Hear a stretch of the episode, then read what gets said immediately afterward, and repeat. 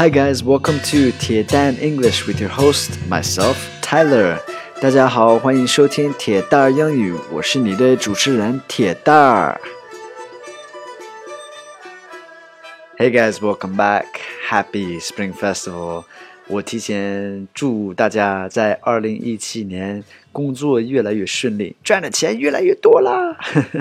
Today I've got a word that I'd like to teach you, which is a perfect word for the Chinese Spring Festival. It's prosperous.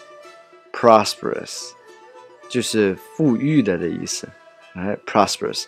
呃，例句是 Rich blessings for health and longevity is my special wish for you in the coming year.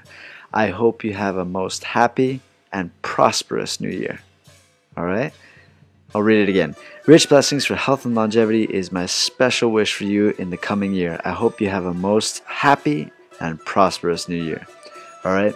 也欢迎大家关注一下我微博铁蛋儿 Tyler，还有我的微信公众号铁蛋儿英语。All right, Happy Spring Festival，喜马拉雅的粉丝们，拜拜。